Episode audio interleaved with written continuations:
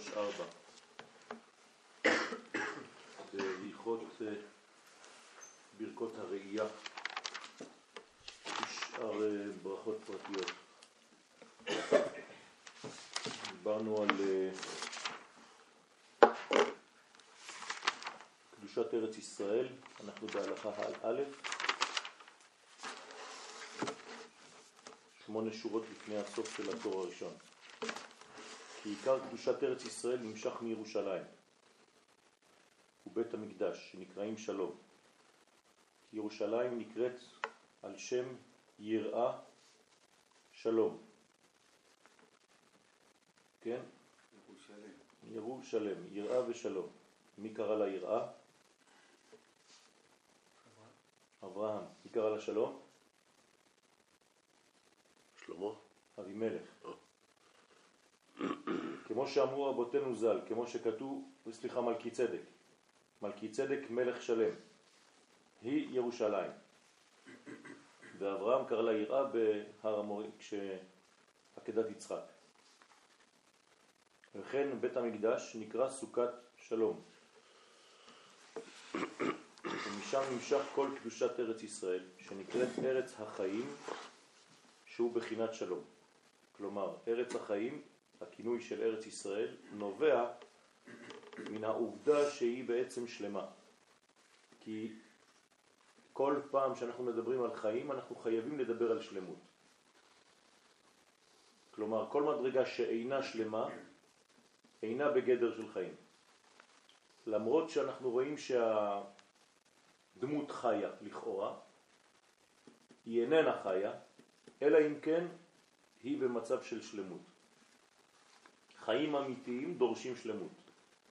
חיים שאינם שלמים הם בעצם חיים מחולקים, וברגע שיש מחלוקת, שיש חילוק, אז האחדות הזאת מתפרדת, נפרדת, והופכת להיות אה, אלמנטים קטנים של חיים, אבל שאינם בהרמוניות אחת, ולכן זה לא נקרא חיים. לכן הרשע, התכונה הראשונית שלו, הבסיסית שלו, זה אלמא דה פירודה, עולם הפירוד. זאת אומרת, הוא נמצא בחילוק, בהתפרצות כל המדרגות, כל מדרגה ממנו אינה נשלטת על ידי ההרמוניה של השלמות, ולכן הוא נקרא רשע. רשע זה רצ... ראשי תיבות, רצון של עצמו. זאת אומרת, כל פרט באדם הזה עושה מה שבא לו. זה הכוח של הרשע.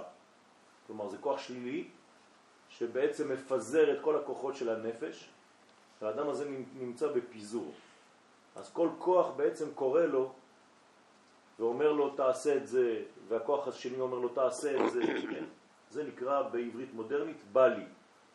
כן, בא לי לאכול, בא לי לשתות, אין שום שליטה על האורגניות השלמה, אלא כל כוח בפני עצמו פועל כאילו מנותק מהשאר. לכן ארץ ישראל היא ארץ החיים, למה? היא בחינת שלמות.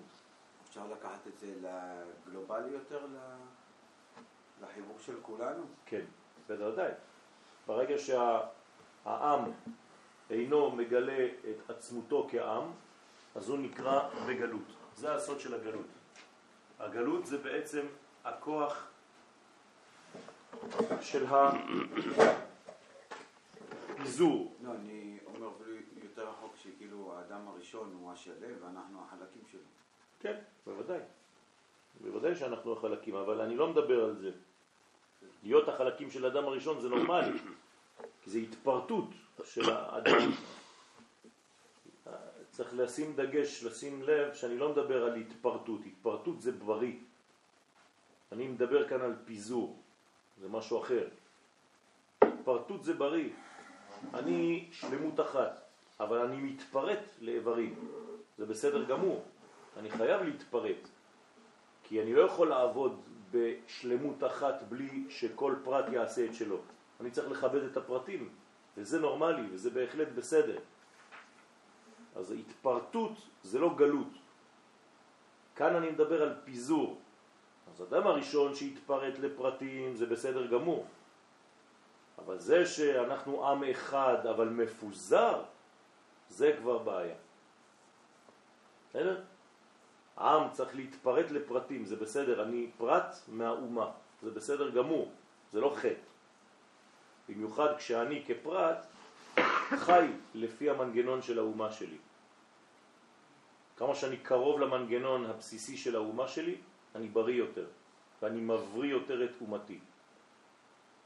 לעומת זאת, כשאני חז ושלום יוצא, פורש, מוציא את עצמי חז ושלום מהכלל, זה כבר בעיה. זה חז ושלום שכל תא בגוף לא שם לב למכלול וכאילו יש לו חיים משלו שהם לא מקושרים בכלל, הם בניתוק טוטלי מהאורגניות השלמה הזאת. לכן זה צריך להיזהר. אז מלכי צדק קרא לירושלים בשם שלם, אברהם קרא לירושלים בשם יראה, ולכן יש כאן ירושלם, יראה ושלמות.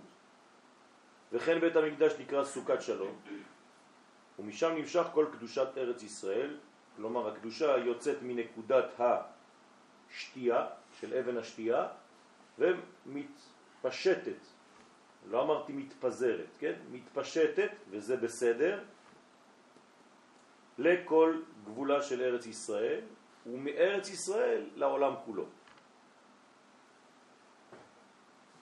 ולכן ארץ ישראל, מהקדושה הזאת, כן, אפשר לומר שהיא שלמה. דבר שהוא קדוש, דבר שהוא בחיים, זה בעצם הבניין האמיתי. בגלל שהקודש שורה על כל המדרגות, ולכן כל ארץ ישראל היא בגדר של ארץ הקודש, ארצו של קודשה בריחו, ארץ של הקודש.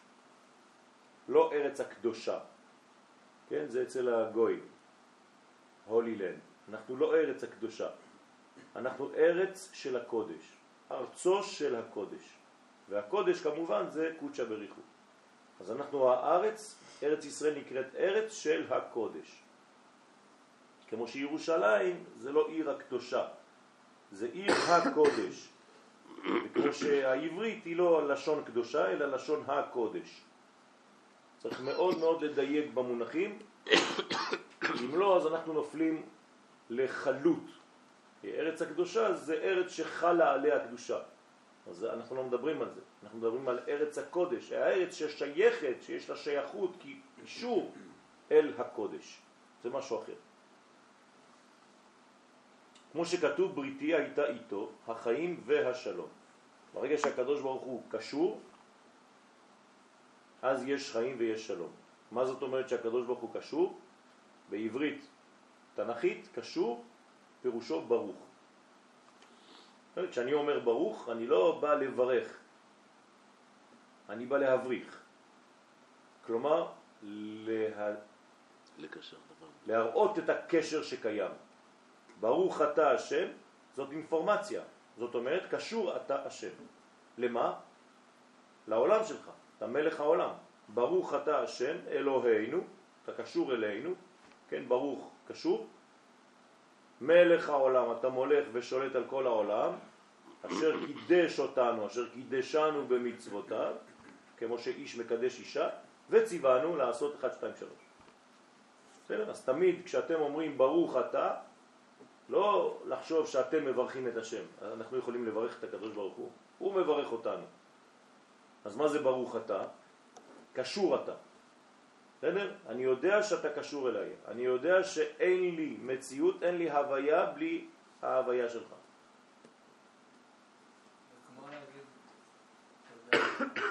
כמו להגיד? תודה לך. תודה לך? ברוך אתה. כן. כן. תודה לך. כן. המשך הברכה, ברוך אתה השם אלוקינו. תודה לך השם זה לא תודה, כי תודה זה עדיין רחוק. פה אני מגלה שאני הווה מהווייתו. כלומר, איך הקדוש ברוך הוא היה יכול להתגלות בעולם דרך יופי, נכון?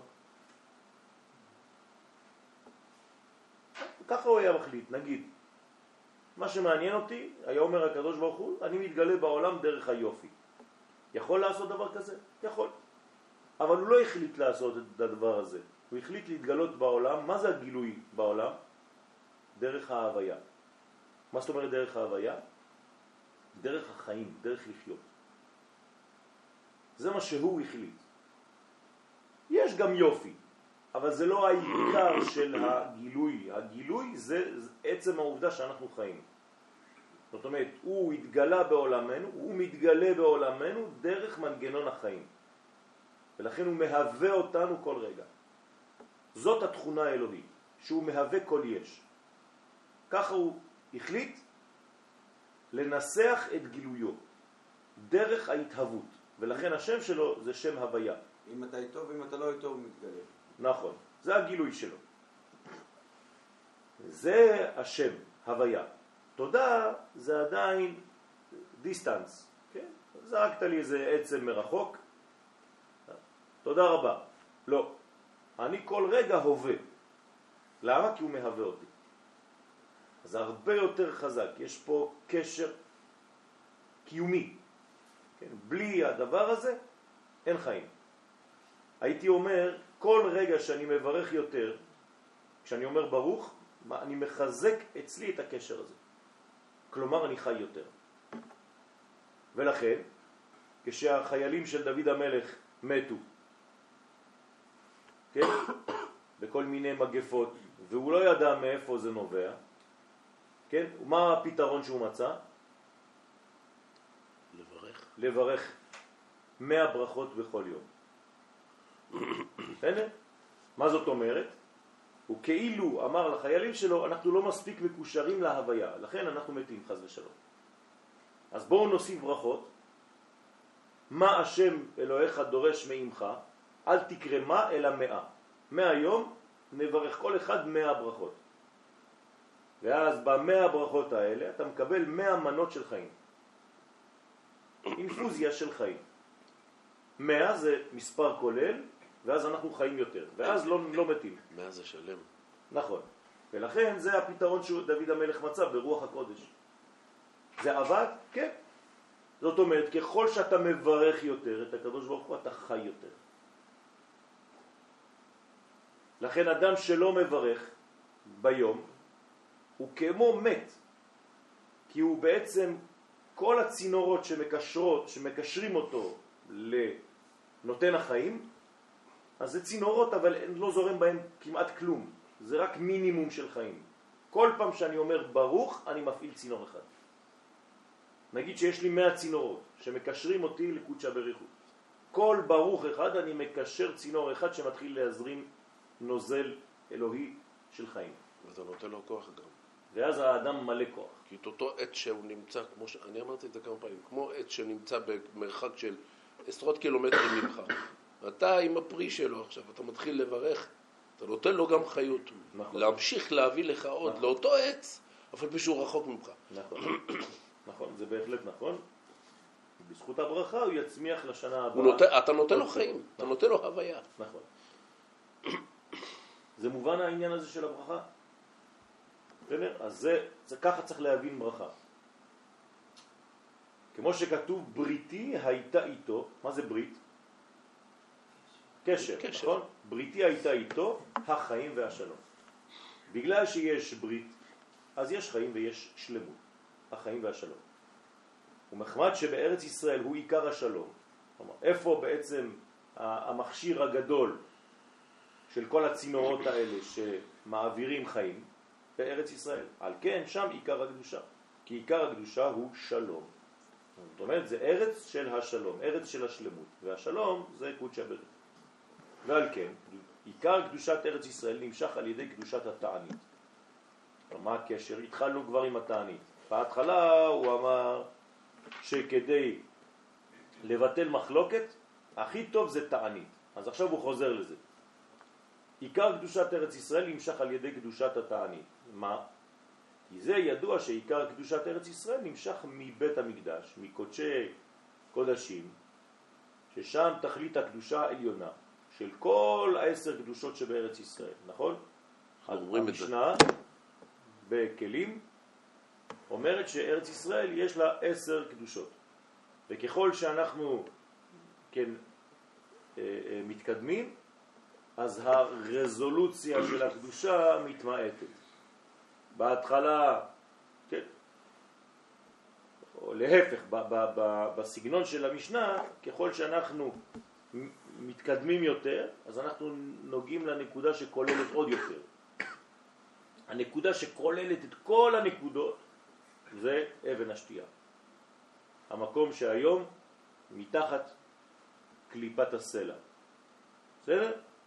שם זה בעצם כל הבניין, שם כל החיים, משם יוצאים החיים.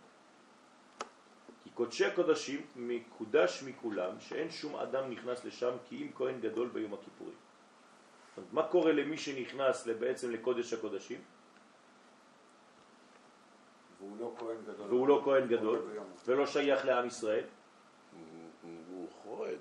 הוא לא זה שהוא חורג, חורג זה לא אכפת לנו. הוא ממית את עצמו. הוא לא יודע, הוא יכול ללכת אחר כך ברחוב, אבל הוא כבר מת. זאת אומרת, כל אדם שנכנס למקום הזה, כן, והוא לא שייך לאנרגיה של המקום, כלומר אין לו את הכלים לסבול, זה בדיוק כמו אדם שעובד בבית חרושת לאטום ואין לו את הלבושים הראויים להיכנס לשם. אז הוא מקבל קרינה מסוכנת שכבר הורגת אותו למרות שאתה רואה אותו יושב בבר ושותה קפה. כן, הוא היה- כבר מת. היה אחד כזה, עוזיהו. בסדר? הוא עשה את זה. עוזיהו. עוזיהו, הוא היה מלך ממש רציני, הוא הגיע לממש גדולה בהרבה, מבחינה כלכלית, צבאית, הכל. ואז הוא בא לכהן גדול והוא אמר לו, עכשיו אני אקריב. אז הוא אומר לו, עד כאן, כאילו, אני מדבר בלשוני, כן? הוא אמר לו, עד כאן, אתה לא יכול, זה לא העבודה שלך, זה לא זה. וראינו בדיוק מה קרה. לא מתוארת שם ממש רעידת אדמה, והייתה רעידת אדמה, זו- זאת רעידת האדמה, אני חושב, בין הראשונות שהיו בארץ, הכל בגללו. אז, אז מה זה אומר? שזה זה אומר ש- שצריך השוואה. אה? צריך השוואה, השתוות, נכון. בין האלמנט שעובד לבין המקום. זאת אומרת שכשאני נכנס למקום הזה, אני צריך לבושים מיוחדים, נכון? כן. זה כמו, ממש, כמו אה, מרכז אטומי. הלבושים המיוחדים, מה הם? הלבושים של הכהן הגדול. אבל זה, אצלו זה בא מתוך רום לב. איך, מה הם הלבושים האלה? זה לא הבגדים. מה? זה לא הבגדים. מה זאת אומרת זה לא הבגדים? זה לא שהבגדים הם מחסנים אותו מלא למות שם.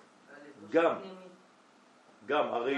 אם הוא לא נכנס בבגדים האלה, אם הוא נכנס בבגדיו, מה קורה לו? זה נכון. פשוט, אבל... אה, מה, למה זה פשוט? זה לא פשוט לא צריך בכלל. להיתפס לבגדים, כי זה ודאי לא הסיבה שבגלל זה הוא מת. מאיפה אתה יודע? כתוב. היינו כהנים גדולים רבים שמתו, אה, לא סיימו את שנתם. זה לא אומר. פי שהם נכנסו בבגדי כהן גדול. זה לא אומר שבגלל זה הם מתו. אם הם לא היו נכנסים בבגדים, גם היו מתים. זאת אומרת שהבגד הוא גם כן אלמנט שגורם מיתה. זאת אומרת, אם אין לך את הלבוש, הבגד גורם מיתה, בוודאי. גם כמו. שזריקת הדם גורמת מיתה, והשחיטה גורמת מיתה, וכל ההתעסקות ביום הכיפורים, אם הוא לא עושה אותה כמו שצריך, גורמת מיתה. לא, כן? לא, לא. רק אם הכהן הגדול לא נכנס בבגדים המשתווים למקום הזה, אז יש גרימת מיתה. השאלה אם... יש בעיה בחוץ, זה פחות חמור. לא, אבל בפנים אין, תעשו בפנים. בפנים אין שחיטה. לא, יש לי זריקה, יש הקטורת, אה, לא. איפה יש קטורת בפנים? בקודש הקודשים. אין קטורת בקודש הקודשים. בוודאי שיש, מה נכנסתי עם כל העבודה. אין קטורת בקודש הקודשים, הקטורת היא בקודש.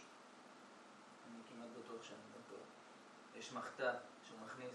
אבל זה לא... יש את החופן. בסדר, אבל זה לא הקטורת עצמה. הוא מכניס את המחטא, אבל הקטורת איפה היא? איפה מזבח הקטורת? רגע, יש חיצוני. קטורת חיצוני ויש קטורת של הפנימי.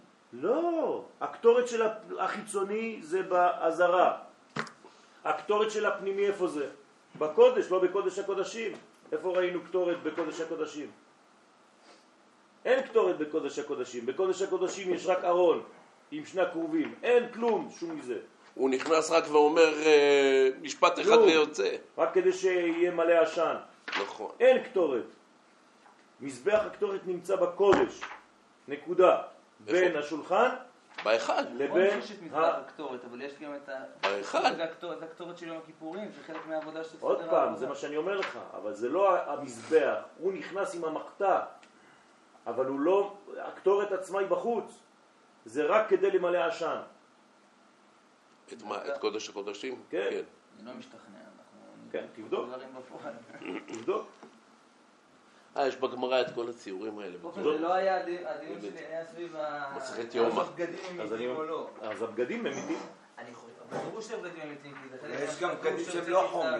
מה? יש בגד אולי שהוא לא חומר. לא, יש בגד שהוא לא חומר, אבל יש לו ביטוי ממשי במציאות והוא חומר. וזה ודאי. אם הכהן נכנס בבגדי זהב לקודש הקודשים, אוי ואבוי. כן? הכהן צריך להיכנס בבגדי לבן. בגדי זהב זה רק בחוץ.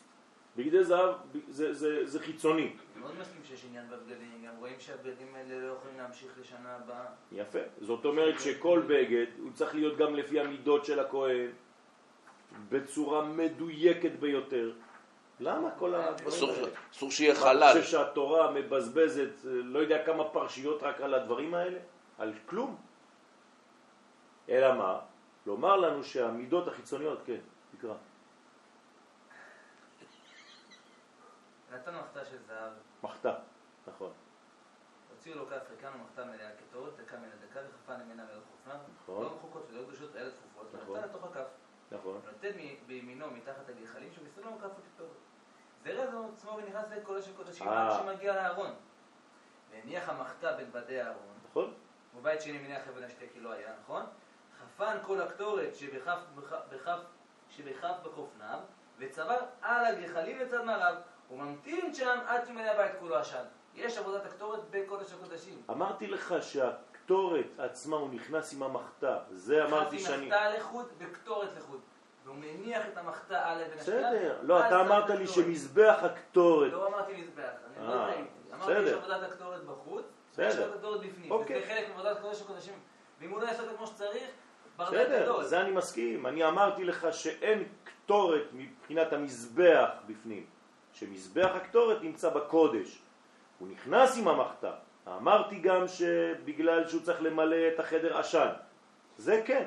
לא היה לי ויכוח איתך, אני רק הסברתי שחלק מעבודת הכהן והכיפורים זה לעשות את הקטורת כמו שצריך. זה הייתה אחת. העבודות הכי קשות עכשיו, מה זה הקטורת? עכשיו תגיד לי אתה, מה זה הקטורת? זה כבר... זה לבוש. זה לבוש. מה זה לעשות פעולות? כל פעולות שאנחנו עושים זה לבושים. זאת אומרת, אם הלבוש, הלבוש זה לא רק אה, חולצה ומכנסיים, זה הביטוי שלי. עכשיו אני מדבר, זה לבוש למחשבתי? כן. אז אם העבודה שלי מתאימה לאנרגיה שנמצאת באותו מקום, אם זה במכנסיים שאני לובש, ואם זה בפעולות שאני עושה, כל זה נקרא לבושים. אז אני חי. ברגע שחז ושלום האדם עושה דבר שהוא הפוך מהאנרגיה שנמצאת באותו מקום, אז הוא מת. עובדה שזה קרה. בסדר? אז כשאני מדבר על לבושים, אני מדבר על כל הפעולות החיצוניות שהאדם עושה, כי הכל פעולה חיצונית, בסופו של דבר. כן. אז הלבושים הם גם כן תנועות, הם גם כן מעשים. זה נקרא לבושים. הלבושים שלי צריכים להיות מדויקים מאוד, כמו שהבגד שלי צריך להיות מדויק ומהודק לגופי. הדוק לגופי. אם לא, אם יש פער ביני לבין כל מה שאני עושה לבין האנרגיה שנמצאת באותו מקום, אז יש חס ושלום, כן? פירוט כזה. חוסר השוואת הצורה. וברגע שיש חוסר השוואה בין הצורה שלי לבין הצורה שנמצאת באותו מקום, יש בעיה. זה כמו איך אתה מתנהג בבית הכנסת. למה יש הלכות מיוחדות לבית הכנסת? כי זה מקום קדוש יותר מאשר בחוץ. אז בחוץ אני יכול ללכת עם פיג'מה ונעלי בית, אבל בבית הכנסת לא. בסדר? בחוץ אני יכול לדבר דברי חול, בבית הכנסת לא. למה? כי אני צריך להשתוות לצורה של המקום. אז המקום גורם. אז בקודש הקודשים, בגלל שהוא המקום הבראשיתי, שם הושתת כל העולם, לכן המקום גורם. כן? זה מובן? לכן, ומשם מבית קודשי הקודשים, משם נמשכים כל עשר קדושות שבארץ ישראל, ומשם כל קדושת ארץ ישראל. ולבית קודשי הקודשים לא היה נכנס שום אדם, כי אם כהן גדול ביום הכיפורים, שאז הוא יום התענית הקדוש של יום צום הכיפורים. כלומר, כל מה שהרב עכשיו עשה זה רק של התענית. כדי לחזור לתענית. יש לו עניין בראש שהמחלוקת מתבטלת רק על ידי תענית.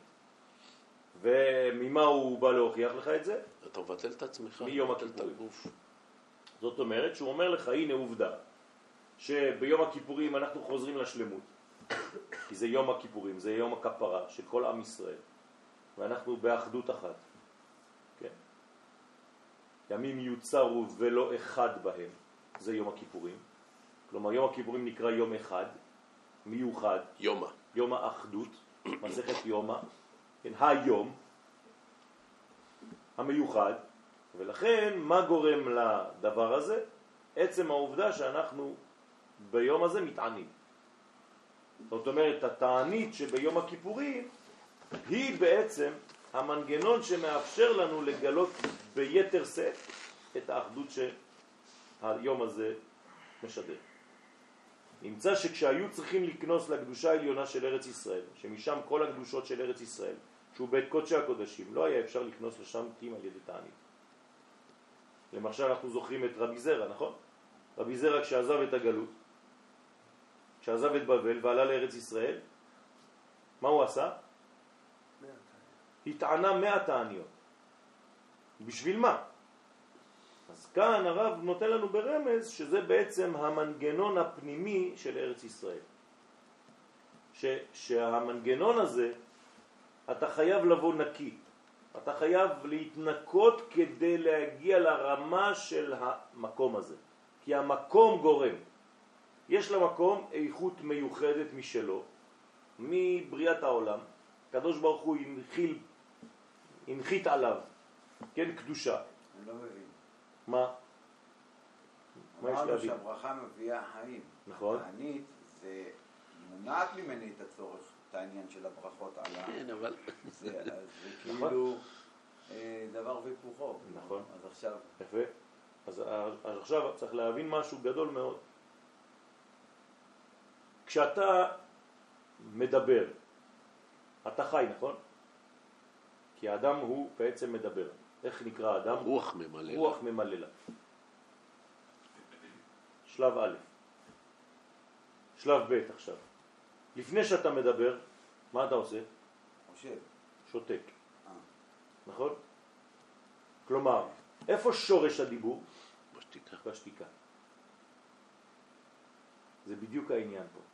זאת אומרת שלמרות שכל הבניין שזז, שחי, שמברך, שאוכל, שמתמלא בחיות, זה בעצם החיים. אל תשכח שהשורש לזה זה דווקא המקום השקט, הריק, שאין בו את הדבר הזה. ככה זה בכל דבר ודבר. אתה צריך יום אחד בשנה שאתה מייחד אותו בכל... אתה חוזר, אתה כאילו ריסט, אתה מאפס את כל המנגנון לפני שאתה מתחיל לאכול. אתה צם לפני שאתה אוכל, אתה שותק לפני שאתה מדבר. בסדר? אתה... השקט שלפני הקונצרט יותר חשוב אפילו מהקונצרט עצמו. לפני שמתחילים מוזיקה, כן? אז המתופף עושה ככה.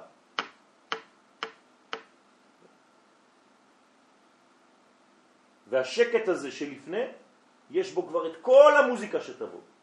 רק אתה לא במנגנון לשמוע את זה, אז אתה חושב שזה עוד לא התחיל. וכשסיימת את כל המוזיקה, מה אתה שוב עושה? אתה שותק. זאת אומרת שהדיבור, שהאכילה, שההליכה, שהחיים, שהברכה, היא תמיד בין שתי שתיקות. שקט שלפני ושקט שאחרי. גם בטקסט שלנו, שאתה קורא בתורה. תמיד. מה זה הפסק? תמיד. מה זה? אני אגיד מה זה. הזלג הריש? מה זה הכל, הכל, הכל. אם אתה לא, אם היית קורא את זה ככה, לא היית מובן, לא היית ברור, לא היית חי. אני אגיד לכם לא- סוד ש, ש, ש, שאני חי אותו עם אה, מורי ורבי, הרב צוקרמן. הקטע שאני הכי אוהב בשיעור זה כשהוא מגיע, יושב וכולם מחכים. ואף אחד לא אומר מילה. אין כלום עדיין. אני מרגיש כבר את השיעור בתוך השקט הזה. הוא עוד לא התחיל לדבר בכלל. הוא רק מסתכל ועושה ככה. במשך דקה אולי, לפעמים זה נמשך לשתי דקות, שלוש דקות, זה המון זמן. וכל השיעור נמצא כבר שם. כי הוא מאבד. אתה חייב את הקטע הזה של... אז יש... גם כשאתה רוצה לכתוב משהו, אתה נכון. רוצה להביע נכון. משהו. אז מה יש לפני? דף לבן. לפני הכתיבה יש את הדף הלבן. אתה חושב. אז זה, זאת התשובה שלך. זאת אומרת, גם אם התנועה מראה לך חיים, תדע לך שהתנועה הזאת קיימת בחוסר תנועה שקדמה. ובמנוחה שתהיה אחרי. זה השבת. מה קרה לפני בריאת העולם? מה היה לפני בריאת העולם? תקיעה. שבת, יפה, כמו תקיעה. מה היה בסוף הבריאה? עוד פעם שבת. אז שבת קדמה לעולם, ושבת באה אחרי כל הבריאה כולה. זאת אומרת שכל העולם שלנו עטוף בשתי שבתות. בשתי בחינות של שקט.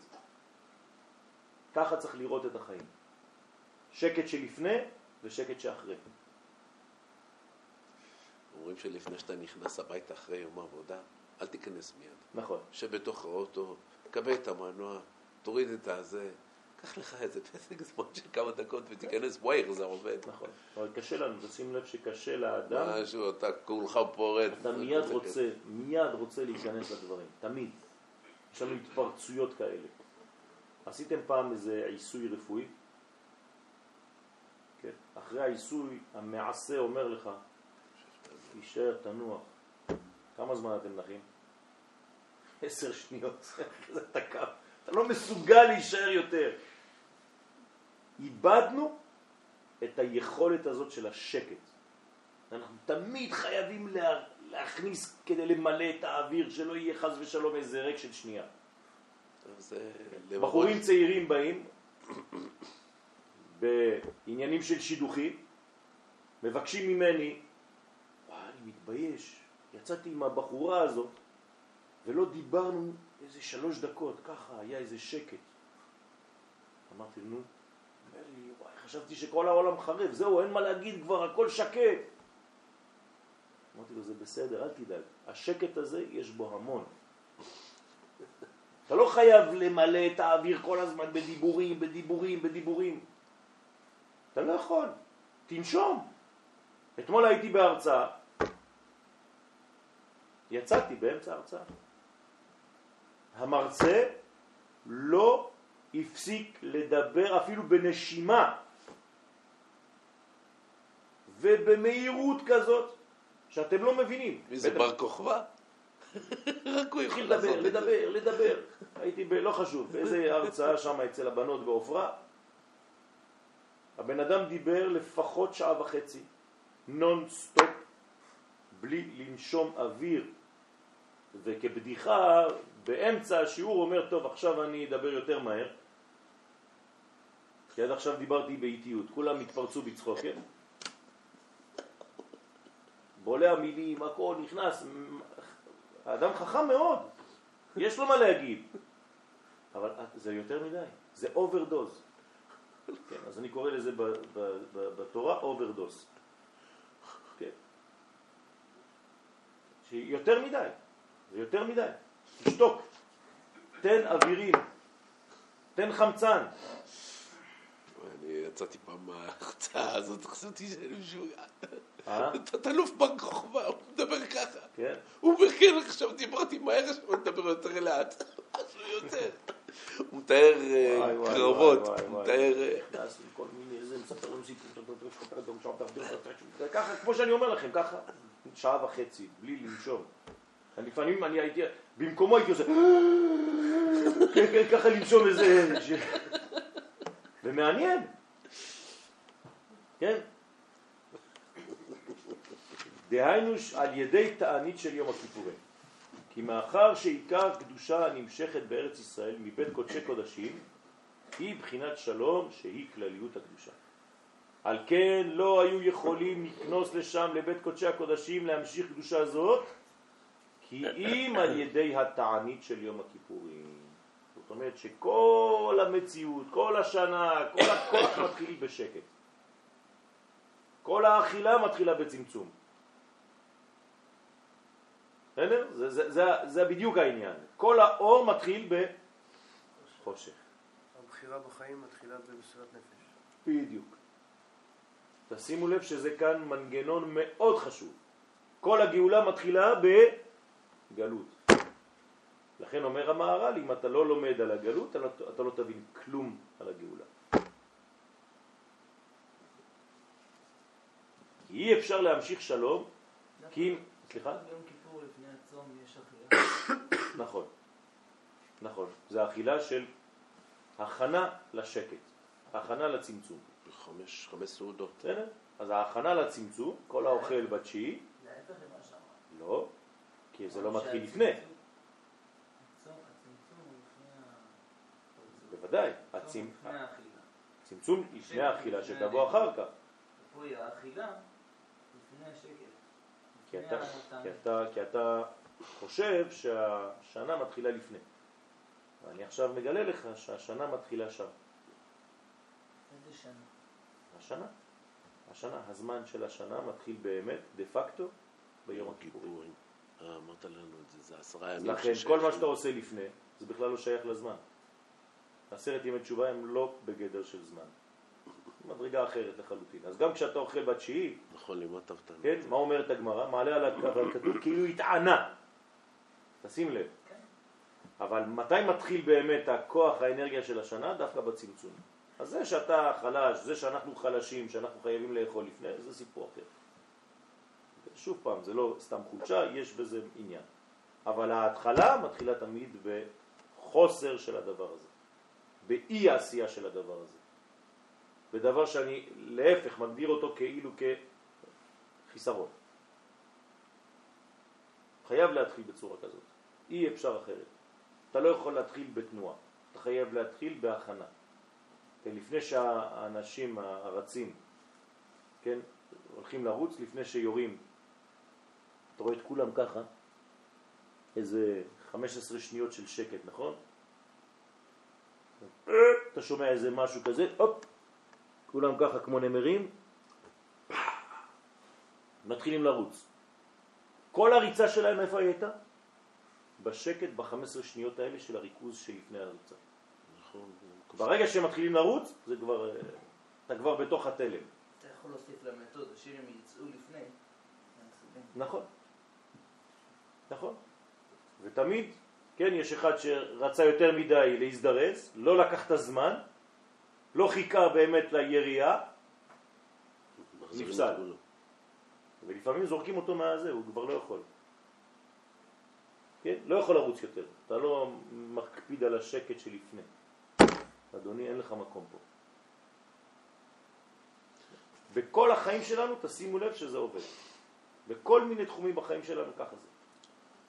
תמיד, תמיד, תמיד יש את הריק לפני המלא, ובסוף המלא חוזרים לריק. האמת היא שגם רוב העם מתענה. זה לא. ריק, כן? זה, זה, אני אמרתי ריק כדי להמחיש. כן. רוב העם מתענה ביום כיפור. אמנם אפילו לא באים לאכול, לא באים להתפלל, וכו', אבל התענית באמת רואים שרוב העם עכשיו מקבל את זה. מה זה התענית הזה? כן. מדבר על חילונים. מה זה התענית? זה לא סתם להתענות. למה לא אוכלים ביום הכיפורים? אתה. נדמה אה? למעלה. אין- לבוש. ביום הכיפורים, זה משהו עליון. יפה. זאת אומרת, זה הריק. זה המשהו העליון. זה כאילו שאין לך לבושים. זה כאילו שאתה עירום לפני כל האכילות של השנה. אתה רואה את זה בטקסט. אגיד יותר מזה. איפה גנוזה כל האכילה. של כל השנה שלך? איך תאכל, מה תאכל, הבריאות שתהיה באוכל, איפה זה? כיפור. בצום של יום כיפורים. ככה צריך לראות את הדברים. איפה נמצאת כל הברכה של העבודה שלך בשבוע? בחוסר עבודה של שבת. שפע. איך יכול להיות ששבת שאתה לא עובד, זה מקור הברכה של כשאתה עובד? כי היא מקור. איך? זה בדיוק אותו עניין.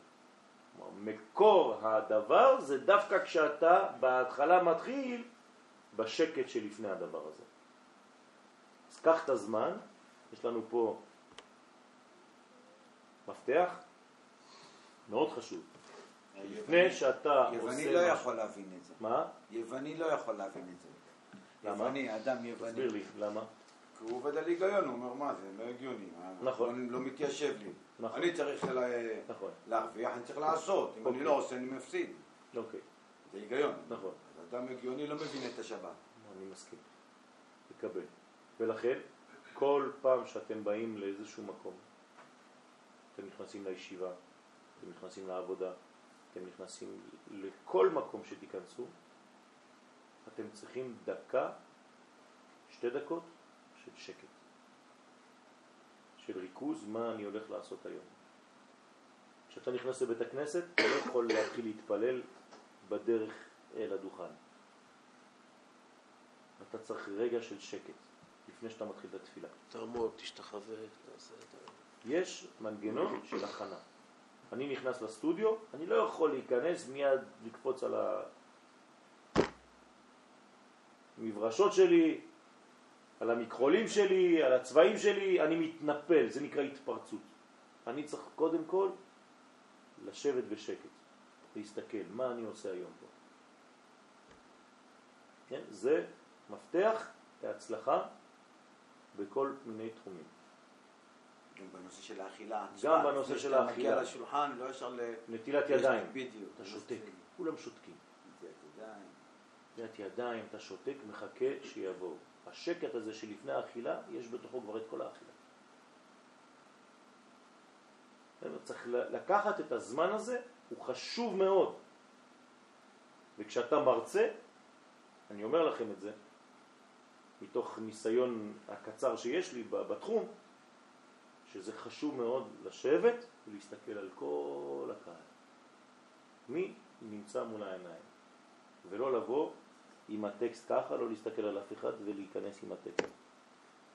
כן, פעם קיבלתי במייל איזה סרטון קטן של רב בישיבה שבא ללמד. עכשיו, אתה רואה שהרב עומד בסטנד ככה, ואתה רואה ידיים של התלמידים, אתה מנחש שזה התלמידים, כל אחד בא, שם לו מכשיר ליד הסטנד ולוחץ על הכפתור כדי להתחיל להקליט. אז אחד, עוד אחד, אתה רואה עוד יד אחת, אתה רואה עוד יד אחת, הוא לו מלא מלא מלא מכשירים ככה, הוא עוד לא התחיל לדבר. אז הוא ככה, אנחנו רואים רק אותו ואת הידיים של התלמידים. בסוף הוא מרים את הראש, אין אף אחד, השאירו לו כולם את המטרים. מה הוא עושה? לוקח גם הוא מכשיר. לוחץ על הכפתור והולך. אף אחד לא מדבר עם אף אחד, זה העולם שלנו, כן? אז צריך להיזהר בדבר הזה. הורידו את זה בערוץ כן. 7, איזה קטעים, איך זה רואה, איך זה מצחיק. כן. אז זה, זה סוד. מה שלמדנו עכשיו, תדעו לכם שזה סוד. הסוד זה השקט שלפני הפעולה. לפני שאתה פועל, תהיה בריכוז, תהיה בשקט. קח את הזמן של השקט הזה. הוא הכרחי ביותר. הוא יביא לך את כל הבניין שאתה תעשה אחר כך. כמה שאנשים יותר יודעים לחיות שקט, כן. ככה העשייה שלהם יותר... נכון, נכון. העשייה יותר מבורכת לפי השקט שקדם. בדיוק ככה. עכשיו, השקט הזה זה לא ריקנות, כן? זהירות.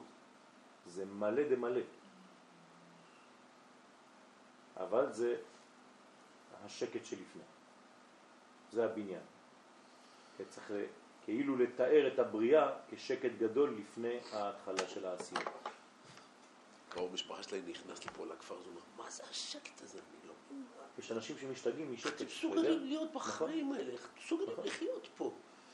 יש לי, הסוכנת שלי, כן, בציורים, היא חייבת לחיות במרכז, לא, עם אי תנועה באמצע. אם היא יכולה לחיות ככה, כל היום מכוניות, אם אין לה את זה, היא משתגעת. היא נשארת בכפר, היא לא יכולה לסבול להישאר יותר מרבע שעה. היא באה אומרת לי, טוב, מה עושים? אין, אין רעש פה, אין כלום, לא קורה כלום. אמרתי, תירגעי, פה זה משהו אחר, זה מדבר. הכל מדבר אבל בשקט. צריך לי, לי, להסתגל לזה, זה לא פשוט מאוד, אנשים משתגעים. אנשים שרגילים לרעש, מה? נכון, נכון. מהשקט, השקט עושה להם רעש יותר מהרעש. ותשימו לב לאנשים, יש אנשים שהם לא יכולים לחיות בלי רקע. או של דיבורים, או של טלוויזיה דלוקה, או של משהו, תמיד צריך משהו שיהיה... שלא- זה, זה מעייף את הגוף, אתה לא לא, נותן הם לו. חושבים, הם חושבים להפך, זה האחריות שלהם. איך, איך אתה יכול, איך? כולם, תסתכל את הילדים.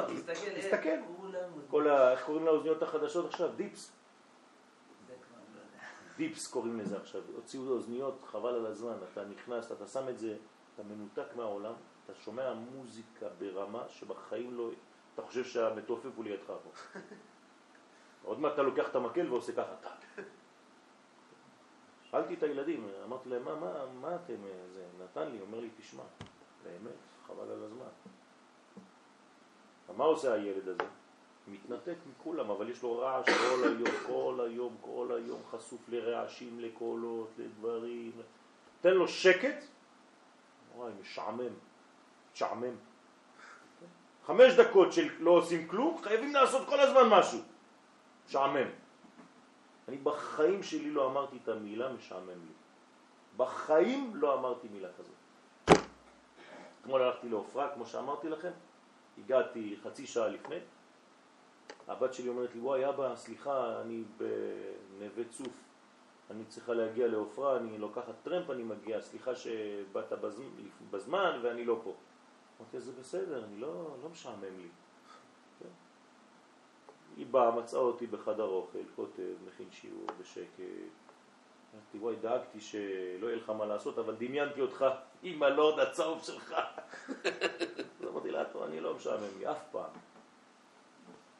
אני יכול לחכות שעות בתור לרופא או בתור לאיזשהו מקום. לא אכפת לי, אני מסיים איזה הערכה מ-20 דפים של שיעור, מכין, לא אכפת. כי אתה הולך עם זה, זה... הכי כיף. במטוס. אני תקוע, אין, אין, אין לאן ללכת, אני חייב לקרוא, ללמוד. ברכבת, במכונית כשאני לא נוהג. זה, הדברים האלה צריך לבנות אותם. זה השקט.